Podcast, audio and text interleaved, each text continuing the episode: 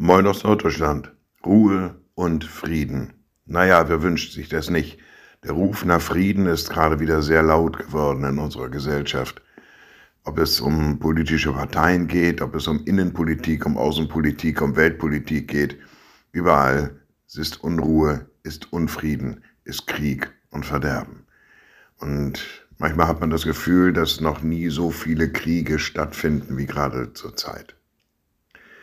Und man wünscht sich natürlich Frieden.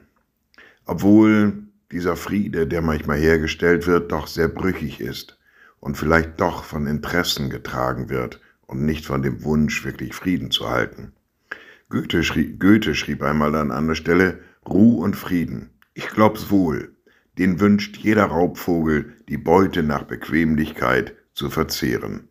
Naja, genau das ist manchmal das Problem, dass Frieden gehalten wird, um wirtschaftliche Interessen durchzusetzen, dass der Friede diktiert wird, um Machtinteressen durchzusetzen, was es im Einzelnen noch sein mag. Und so ähnlich klingt es auch im Philipperbrief, wenn da steht, und der Friede, der höher ist als alle Vernunft, der Friede Gottes, bewahre eure Herzen und Sinne in Jesus Christus. Also Vernunft hat mit Frieden, wie ich eben ausführte, nicht unbedingt was zu tun sondern da muss schon Liebe mit ins Spiel kommen. Da muss Gott schon mit ins Spiel kommen. Es muss ein höher gelegener Bezugspunkt gewählt werden in Gott. Und erst dann wird Frieden unter den Menschen möglich. Naja, das klingt theoretisch schon mal ganz gut. In der Praxis sehen wir, funktioniert es häufig nicht. Aber doch sind wir als Christen aufgefordert, immer wieder diesen Frieden einzufordern und selbst zu leben. Gott gebe uns die Kraft dazu. Liebe Schwestern und Brüder, ich lade Sie ein zu einem kurzen Gebet und anschließend zu einem gemeinsamen Vater unser.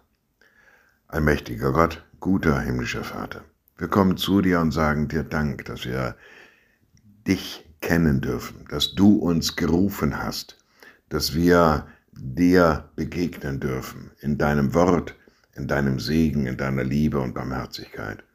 Gib du uns die Kraft, den Frieden, den, der aus dir kommt, zu leben, einzufordern und herzustellen.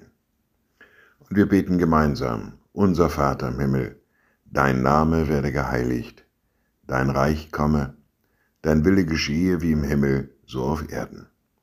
Unser tägliches Brot gib uns heute und vergib uns unsere Schuld, wie auch wir vergeben unseren Schuldigern. Und führe uns nicht in Versuchung, sondern Erlöse uns von dem Bösen, denn dein ist das Reich und die Kraft und die Herrlichkeit in Ewigkeit. Amen. So seid gesegnet, bleibt behütet und bleibt gesund. Tschüss.